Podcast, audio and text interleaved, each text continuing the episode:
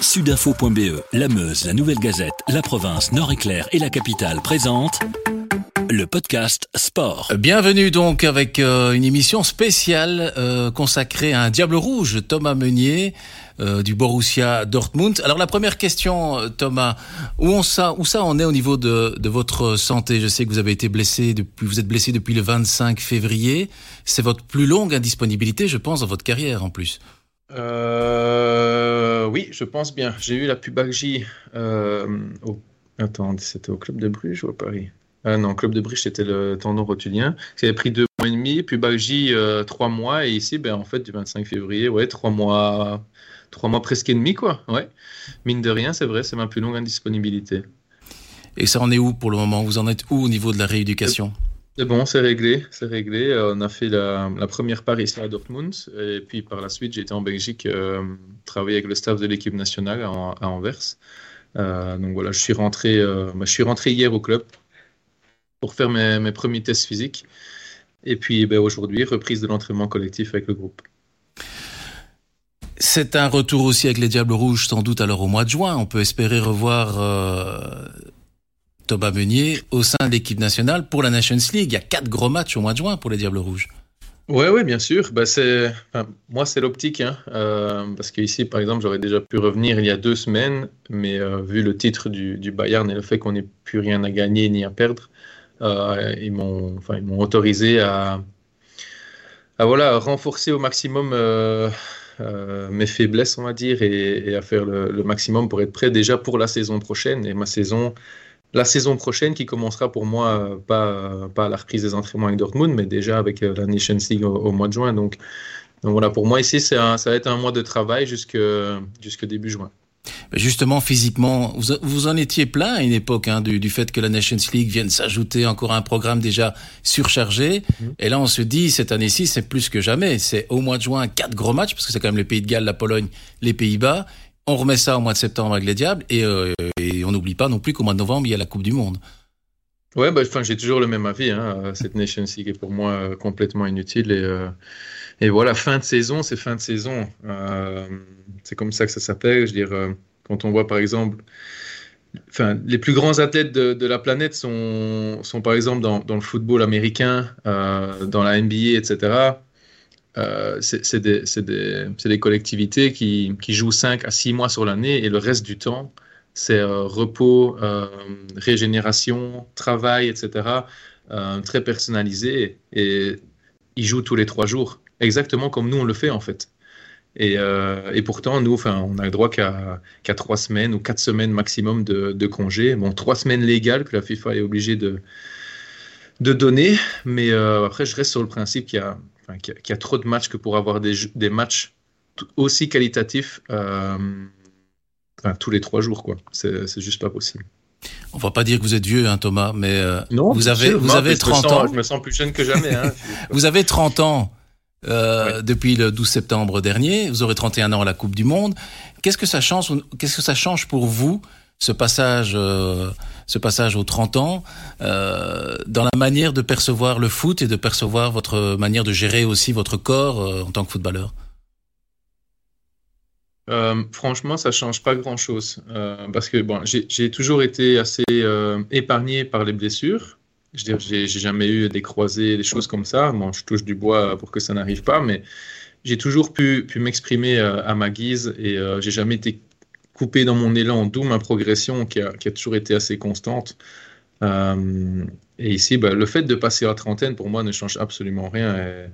quand on voit des joueurs comme, Benzema, euh, Cristiano Ronaldo, euh, Thiago Silva, etc., avoir 30 ans ne veut strictement rien dire. Je pense qu'il y a juste un minimum, l'hygiène de vie à respecter, voilà, se tenir en forme, ne pas faire n'importe quoi. Peut-être que la récupération est un peu différente, mais c'est là où on essaie de, voilà, d'équilibrer avec euh, des, petits extras, euh, des petits à côté qui font que voilà, les grands joueurs restent des grands joueurs jusqu'à la fin de leur carrière. Et euh, voilà, j'essaie de prendre exemple sur, sur ce genre de, voilà, de, super joueurs qui, qui évoluent toujours à 35, 36, 37 ans au plus haut niveau et dans les plus grands clubs.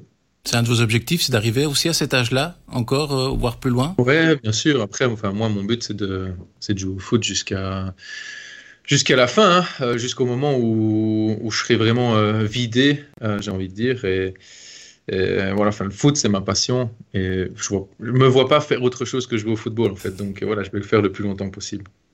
Quel bilan vous pouvez tirer de votre saison au Borussia Dortmund? J'ai failli dire Bayern Munich. Euh, au Borussia Dortmund, quel bilan vous tirez de cette saison? On a l'impression que c'était quand même, vous avez franchi un palier même par rapport à l'année dernière. Ah mais ouais, l'année passée a été a été très compliquée, euh, adaptation, Covid, euh, quelques blessures aussi, pas de grosses blessures, mais toujours des petites déchirures par-ci par-là. mais cette année, premier tour, bah, tout joué, c'était nickel. Euh, j'étais même dans, enfin, dans l'équipe type du premier tour de la Bundesliga. Euh, donc je ne pourrais pas mieux rêver. Et pour un, voilà, pour un vrai début avec le retour des supporters dans les stades, etc., ça aussi, ça joue. Et puis juste ici, bah, le deuxième tour avec ce tendon qui a, lâché euh, en février. Mais jusque-là, tout allait bien. voilà. Mes stats offensives, beaucoup, beaucoup plus prolifiques. défensivement intransigeant. franchement, c'était une très très bonne saison cette année. Qu'est-ce qui manque en fait au Borussia Dortmund pour euh, pour aller titiller finalement le Bayern Munich et être euh, sacré à la place du Bayern? Sachant que l'année prochaine, vous n'aurez plus normalement Erling, Erling Haaland dans pointe. Non, non. Après, euh, je pense qu'ils ont ils ont fait deux trois ventes dans ces, enfin, ces dernières années qui vont pouvoir permettre au club d'investir. On voit ici par exemple, ils ont déjà engagé Soule du Bayern mhm. Munich transfert libre. Ils ont pris euh, euh, Schlotterberg, aussi comme central de Freiburg. Euh, ils ont signé Adeyemi, donc l'attaquant numéro 9 de Salzbourg. Et, voilà, je pense qu'ici, il y, a, eu un tournant cette année avec l'élimination en Coupe, l'élimination en Champions League, l'élimination en Europa League, alors que à la base, c'était des choses qui nous paraissaient acquises. Je ne dis pas gagner la Champions League, etc., mais on pouvait aller beaucoup plus loin. Euh, sur papier, euh, du moins, personne ne nous mettait perdant. Euh, et, puis, et puis finalement, ici, même en, championnat, on a eu on a eu de très bons moments et puis ça manquait de régularité, surtout au, deuxième tour. Et pour moi, ce qui manque juste, c'est un groupe qualitatif, pas juste un 11, vraiment un groupe avec un banc, comme le Bayern peut l'avoir, comme, comme City peut l'avoir, etc., comme les grandes équipes ont en fait. À un moment donné, on n'a plus le choix, il faut, il faut que le mec qui soit sur le banc ait le même niveau que celui qui est, sur le terrain et qu'il y ait une concurrence qui se crée euh, avec voilà une envie de performer chaque semaine et, euh, et voilà c'est une concurrence et ici c'est ce qui manquait un petit peu puisqu'on a dû incorporer énormément de jeunes au fur et à mesure de, des semaines et on a voilà on avait presque toujours le même 11 euh, et on va on va perdre ici je pense 6 à 7 joueurs euh, donc il va, va, falloir voilà, il va falloir remplacer et remplacer euh, de manière qualitative. Et je crois que c'est ça qui fera la différence. Ça va être qu'est-ce que, ça va être comment Dortmund va montrer qu'il veut redresser la barre euh, via les transferts et, les différentes acquisitions. Ça peut avoir une décision dans, votre, dans vos choix futurs? Parce qu'on sait qu'au au mois de... Ici, au dernier mercato hivernal, vous avez été convoité par, par le Barça, si mes souvenirs sont bons. Oui, oui, ben, le Barça a fait offre, etc. Hein. Après, voilà, c'est, je, prends mon exemple. J'étais le seul joueur à droite euh, et avec un, jeune. Euh, dire, quand on veut gagner la Bundesliga, voilà. Après, je me suis blessé. On a dû jouer avec Emre Can sur la droite, qui est un numéro 6. Euh, donc, c'est là où on en revient. Il faut enfin, presque doubler toutes les positions et, faire en sorte que qu'un joueur blessé ne, ne, pénalise pas indirectement toute l'équipe. Et, donc, euh, c'est sûr que si on est dans, un, dans une équipe compétitive et que la dynamique de groupe est positive, euh, via justement la direction qui fait des efforts, qui investit, etc., c'est beaucoup plus excitant. Euh, ça donne envie. Euh, maintenant, moi, ici, mon ambition, c'est pas du tout de, quitter Dortmund. Il me reste encore deux ans de contrat. et donc, voilà, se passera ce qui se passera. Hein, on ne sait jamais. Hein. je veux dire, le Barça, c'était aussi inattendu. personne ne s'y attendait. Mais, sinon, je suis, je suis bien ici à Dortmund. Je enfin, j'ai aucune envie particulière à rester à Dortmund. Ça, m'ira très très bien. Il y a la partie Diable Rouge, Thomas. les Diables ont été très critiqués hein, après l'Euro et après la Nations League perdue. comment vous arrivez-vous à expliquer le fait que finalement cette génération dorée, elle n'arrive pas à arriver ben, au bout, au bout de, au bout d'un tournoi et aller chercher ce trophée? Euh, après, je pense que le, le, meilleur des exemples a été, euh, Non, la, meilleure période de cette génération dorée a été la Coupe du Monde 2018, où là, on a vraiment tout donné du début jusqu'à la fin et on est juste tombé euh, contre plus fort que nous. Euh, voilà, en demi-finale avec cette équipe de France. Euh, mais par la suite, par exemple, l'Euro en France contre le Pays de Galles, l'Italie ici récemment, enfin, tout ça, c'est, je sais pas, peut-être un, un manque de, un manque de présence, un, un, manque de confiance en soi. Euh, évoqué notamment euh, il n'y a pas si longtemps dans une interview que parfois on devait un peu avoir aussi cette, ce côté arrogant et, sûr de soi que qu'ont les, les Français par exemple. Euh, et, et, se mettre en valeur. Je pense qu'on on essaye toujours de rester assez humble et modeste. Euh, je dire, c'est tout à notre honneur, mais des fois, lever la tête et la, et, lever un peu le menton et paraître un petit peu, euh, je sais pas, un peu, un peu comme ça. Euh, même sur le terrain, ça pourrait, euh, voilà, juste montrer que, voilà, on respecte tout le monde, mais qu'on fera pas de cadeaux. Et, des fois, j'ai l'impression qu'on fait, qu'on fait un peu trop de cadeaux. À la question de, de ceux qui disent actuellement, bah maintenant cette génération, elle est trop vieille pour aller gagner la Coupe du Monde au Qatar, vous répondez quoi à ces personnes? Mais que rien n'est fait, euh, tout simplement. Euh, il y, a y a toujours une chance. Maintenant, c'est sûr que quand on regarde sur papier euh, des équipes comme, l'Allemagne, l'Espagne, l'Italie, même l'Angleterre, qui a une très belle génération qui arrive, la France, le Portugal qui est toujours présent. le Portugal, c'est aussi une équipe qu'on n'attend pas toujours. Et, pourtant, la plupart du temps, c'est dernier carré quoi, de n'importe quelle compétition. Euh, la Croatie a terminé en finale de la Coupe du Monde avec une équipe qui était aussi un peu enfin, vieillotte, entre guillemets. Euh, donc rien n'est joué pour moi. Euh, on a, d'excellentes nouvelles recrues en équipe nationale. Je pense qu'il y a, il y a, quelques joueurs, quelques jeunes joueurs qui parviennent à, bien s'adapter et, à montrer qu'ils ont faim. moi, moi j'y crois à 100%. de là à dire qu'on va gagner, oh non, on a peut-être maintenant ce statut d'outsider. Euh, mais, mais qui sait, ça peut peut-être nous aider. Et, en tout cas, le dernier carré, euh, si, si on joue comme on sait le faire, c'est tout à fait possible. Justement, vous parliez des, des jeunes. Est-ce qu'il y a des noms ou des, des, des, joueurs spécifiquement qui vous ont impressionné les derniers temps en équipe nationale ou que vous avez pu voir dans d'autres clubs euh? ben, Après, par exemple, un Doku, on l'a vu, enfin, on l'avait vu contre l'Italie. Enfin, les mecs ne savaient pas d'où ils sortaient. Et euh, le bac droit se souvient toujours du, match qu'il a dû passer. C'était le pire match de sa carrière, je pense. Euh, bac droit d'Italie. Après, euh, enfin, des, des Salemakers, même enfin, Timothy, on, qui est, on peut dire pas un ancien, mais qui est déjà présent, qui a un minimum d'expérience avec l'équipe nationale. Après, Salemakers, par exemple, Charles de Ketelaar, même Zino Van Eusden, que j'aime vraiment bien derrière. Dommage pour lui qui qui n'est pas vraiment épargné euh, par la poisse. Euh, je crois qu'il y a, du niveau. Il y a du niveau, il y a franchement du niveau. Euh, même quand je vois ici les joueurs, Vrangs par exemple à Wolfsburg qui fait, quand même une bonne saison. il, y a, de quoi faire. Je pense que c'est juste pouvoir les.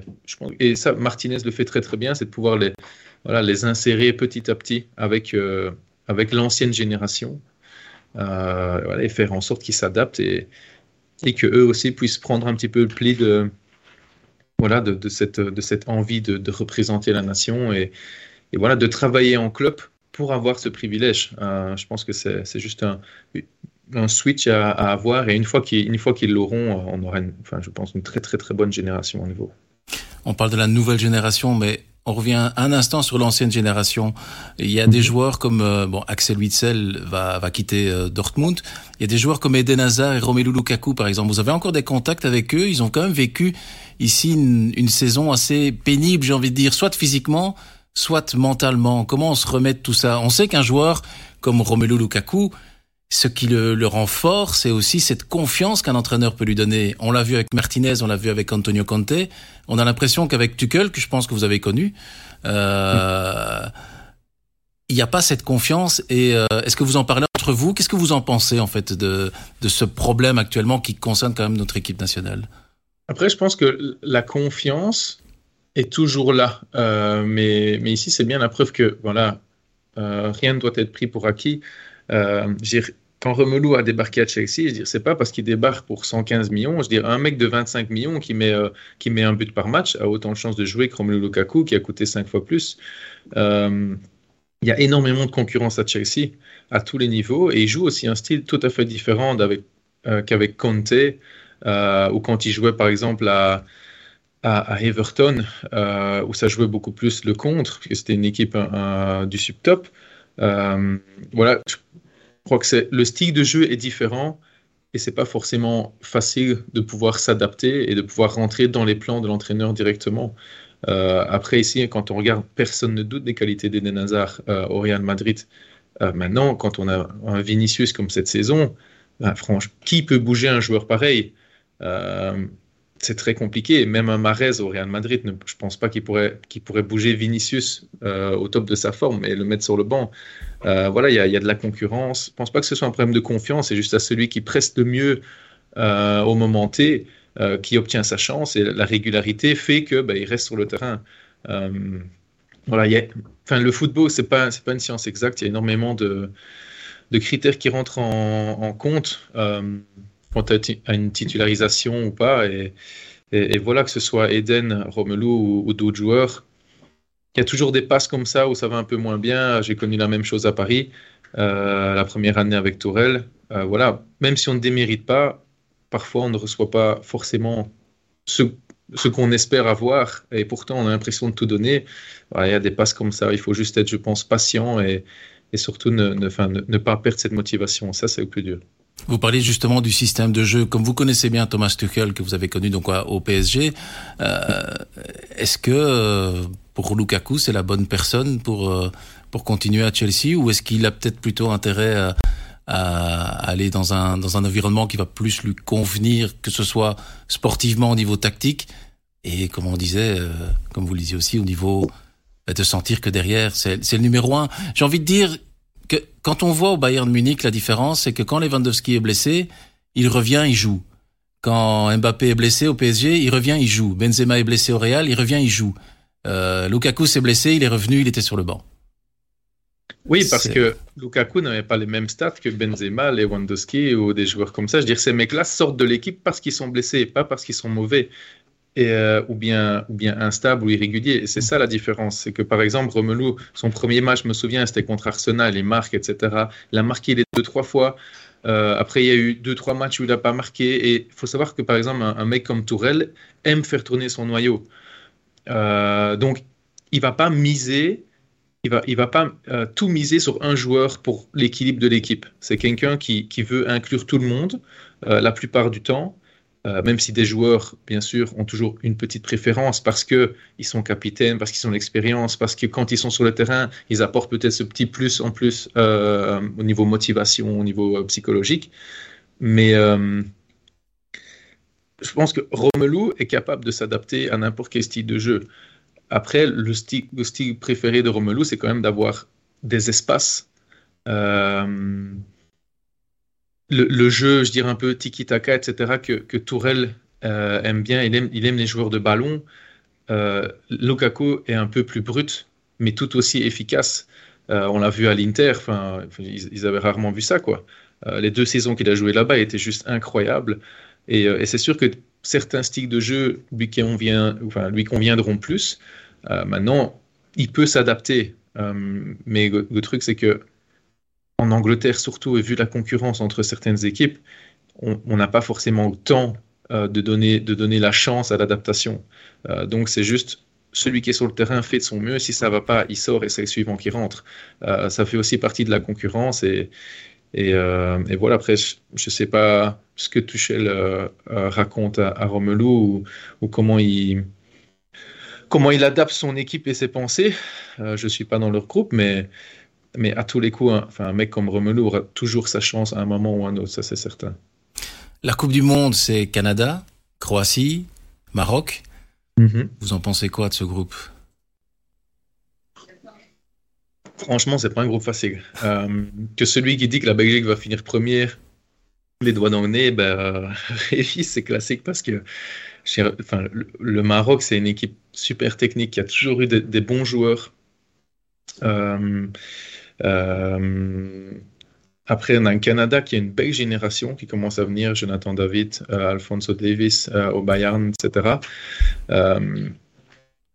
ça peut être piège ça peut être piège. Euh, je crois qu'il va falloir être prudent. Et puis, comme on le sait, euh, une Coupe du Monde, c'est des matchs où tout le monde donne tout dès la première minute jusqu'à la dernière minute, parce que c'est un peu mort subite à chaque rencontre. Et donc, on, voilà, on, va, on, va devoir faire le, nécessaire et faire jouer notre expérience et, nos qualités. Euh, je pense que intrinsèquement, au niveau, au niveau global du groupe, on, a une meilleure équipe que ces équipes-là, mais ce pas des équipes faciles à jouer.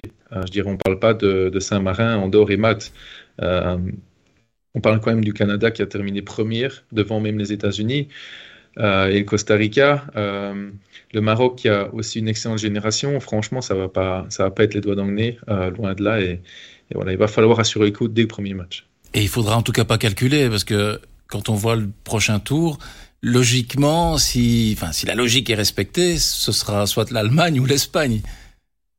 Après, c'est une Coupe du Monde. Hein. Euh, on, a joué, on a joué le Brésil, on les a sortis en 2018. Donc, euh, Allemagne, Espagne, euh, on, joue, on joue tous dans les grands clubs. je suis désolé de dire ça, mais maintenant, on ne peut plus trouver l'excuse de se dire que on oui, mais c'est le Portugal. Non, on a sorti le Portugal, on a sorti le Brésil, on a sorti le champion asiatique, le Japon, etc. On on peut plus se permettre de, dire, ouais, mais c'est telle équipe, c'est telle équipe, c'est telle équipe. Non, parce que ça, l'équipe qui perd contre nous peut aussi dire oui, c'est la Belgique. Euh, non, maintenant il faut.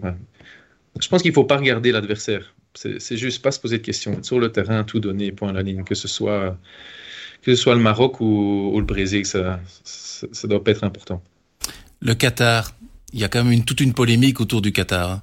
Euh, qu'est-ce que vous en pensez de tout ça? En tant que sportif Il y a des sponsors qui vont pas y aller il y a, il y a différentes choses qui se disent maintenant autour du autour du, du Qatar. Euh, quel est votre avis? Il n'y a pas une forme aussi d'hypocrisie derrière tout ça? Ouais, complètement. Euh, le, football a, toujours été un sport populaire et interplanétaire. Je vois pas pourquoi le Qatar pourrait pas l'organiser. Euh, c'est pas parce que euh, le football est nouveau entre guillemets là-bas qu'ils n'ont pas le droit non plus de se faire un peu de pub grâce au football. Ils ont les moyens d'investir dans, une Coupe du Monde de qualité. Euh, mais je, trouve ça hypocrite. Euh, après, oui, on peut parler de la pollution parce que les mecs mettent la clim dans les stades, des, des morts sur les chantiers, etc.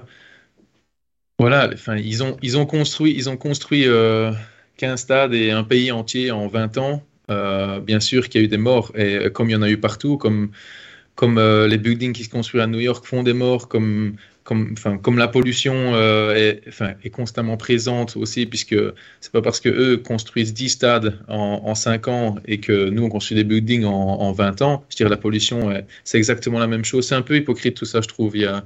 Enfin, c'est un débat sans fin. Hein, je dirais, euh, chacun aura ses, critères et, ses arguments, mais voilà, je pense que ça sert à rien de discuter de ça. Euh, pour moi, la, voilà, la, Coupe du Monde euh, si les gens avaient vraiment euh, cette importance de, l'aspect environnemental, des droits de l'homme, etc., personne n'irait au Qatar. Et là, euh, ce que je vois, c'est que tout le monde se couche et tout le monde va au Qatar. Donc, euh, euh je pense que si, euh, si des gens se respectaient un minimum, euh, voilà, ils, ils, pourraient croire un, un, peu plus profondément et un peu plus honnêtement en leurs valeurs et en leurs principes. Et, et ça n'est pas du tout le cas. Donc, je pense que c'est un débat qui n'a pas lieu d'être. Je vous tiens encore deux minutes par rapport au championnat belge. Il y a quand même le club de Bruges qui joue le titre face à l'Union. J'ai cru vous voir, en tout cas, à l'Union contre Anderlecht. Vous étiez invité par euh, Anthony Maurice. Qu'est-ce que vous pensez de cette euh, dernière ligne droite du championnat entre euh, cette équipe sympathique de l'Union Saint-Gilloise qui crée l'exploit mhm. et votre ancien club, le club de Bruges, qui est normalement le favori au titre? Bah, je, serai, je serai toujours brugeois. Hein. Euh, maintenant, si les copains de l'Union euh, sont champions, franchement, euh, je ne leur en voudrais pas. Parce que rien que pour l'histoire, ce serait juste magnifique. Et puis, et puis même pour eux. Hein. Voilà, pour Anthony, Anthony Maurice et Guillaume François, que je connais particulièrement. Euh, ça me ferait vraiment plaisir pour eux qu'ils puissent jouer la Champions League, encore plus qu'être champion de Belgique. mais ça, même si ça doit passer par là. Mais, mais après, bon, voilà, le club de Bruges reste numéro un dans mon cœur, on va dire, et, euh, je, serai, euh, je serai aussi très très heureux de les voir euh, sur la première place du podium. En Belgique, il y a aussi un ancien que vous connaissez, c'est Vincent Compagnie. Si vous deviez euh, parler de sa saison, il y en a beaucoup qui l'ont critiqué. À un moment donné, on a dit bah il n'a pas le niveau, puis il perd la finale de la Coupe de Belgique. Il est troisième. Anderlecht, mathématiquement, peut encore être champion. Euh, euh, Qu'est-ce que vous pensez de de, la saison de, de, Vincent Compagnie, de son rôle de coach? Ben, à distance, j'ai l'impression qu'il fait ce qu'il peut. Euh, voilà, tout simplement. non, mais je j'ai pas énormément suivi Anderlecht, je vous avoue, je, je reste concentré sur Bruges et, l'Union. Euh, de ce que j'ai vu à l'Union, en tout cas, c'était pas un très grand Anderlecht, euh, loin de là. Maintenant, on voit, il joue l'Antwerp, il gagne 0-4. C'est aussi un peu en dents et c'est ça le problème d'Anderlecht, c'est que ça a été euh, un peu irrégulier durant cette saison au niveau des résultats. Et, et voilà, tu, fin, du jour au lendemain, on passe du, on passe du, Barça à, Ibiza, quoi. Euh, c'est ça qui est un peu dommage. Euh, maintenant, je, je pense pas que ce soit un, problème euh, au niveau de Vincent. Je pense que c'est c'est au niveau des joueurs. Je dis un mec comme Zirkzee, comme Zirkzee, je le vois une semaine, il, il fait des trucs incroyables. Là, tu te dis, wow, lui, c'est le Barça. Et puis, euh, je le vois contre l'Union, il touche pas un ballon, il bouge pas, etc. C'est euh, voilà, c'est peut-être un, problème de mentalité. Euh, J'en sais rien, mais à partir du moment où, tu donnes tout, même dans un jour un peu, un peu moindre, euh, tu, peux, gommer pas mal de lacunes et, il faut en prendre conscience. Et vu la mentalité de Vincent, je sais qu'il se battrait euh, et s'il pouvait, il serait toujours sur le terrain. Donc voilà, moi je, fais confiance à Vincent au niveau de, son travail. Je sais qu'il est, qu'il est compétent et, et qu'il peut le faire largement. Euh, voilà, j'espère que sur le long terme, ça finira par payer pour lui. L'avant-dernière question, ça concerne un club que vous avez connu. C'était, vous étiez tout gamin. Euh, c'est le Standard. Ça vous fait quoi de voir euh, le club actuellement dans la situation dans laquelle il se trouve, repris par un, par des Américains, etc. Le flou total. C'est. Bah, 7-7-7 a l'air, a l'air, a l'air sérieux. Ça a l'air d'un truc sérieux. Ils ont quand même déjà de, des intérêts dans le football dans d'autres pays. Euh, maintenant, enfin, le problème, c'est que le standard est bancal depuis tellement de temps qu'on s'y habitue. Et ça, c'est vraiment négatif. C'est vraiment pas bon. Et, euh, et comme Moucron, en fait, qui, qui, maintenant va descendre en D2 amateur, euh, sont au bord de la faillite. Et, euh, et en fait, plus personne n'est surpris. Et j'ai l'impression que c'est ce qui arrive un peu au standard. C'est un, un, un, aveu de faiblesse, quoi. Je dirais même les supporters, d'habitude, vont tout casser. J'étais étonné que ce soit si calme. Et, mais c'est bien la preuve que tout le monde, en fait, il y a une, une oisiveté qui s'installe un petit peu euh, dans le rang de, enfin, du club et de, tous les gens qui s'entourent. Ça, devient très, très passif, un peu un peu un, un, aveu de faiblesse quoi. Et euh, c'est bien dommage. J'espère que j'espère que le club va pouvoir se redresser et redonner un peu cette cette grinta euh, euh, qu'on qu qu'on avait l'habitude de voir dans le passé, euh, surtout sous l'époque Prud'homme, voilà, aux joueurs et, aux supporters. Pour conclure, Thomas, si on devait vous souhaiter quelque chose, ce serait quoi? Maintenant de gagner la Coupe du Monde et euh, et, euh, et non et de non juste juste de garder la santé euh, voilà, aussi longtemps que possible. Un tout grand merci en tout cas Thomas Meunier de nous Avec avoir accueillis chez vous à, au Borussia Dortmund et j'espère à très bientôt euh, sur les terrains. Sans faute, à très bientôt. Ciao, ciao. Merci, merci Thomas.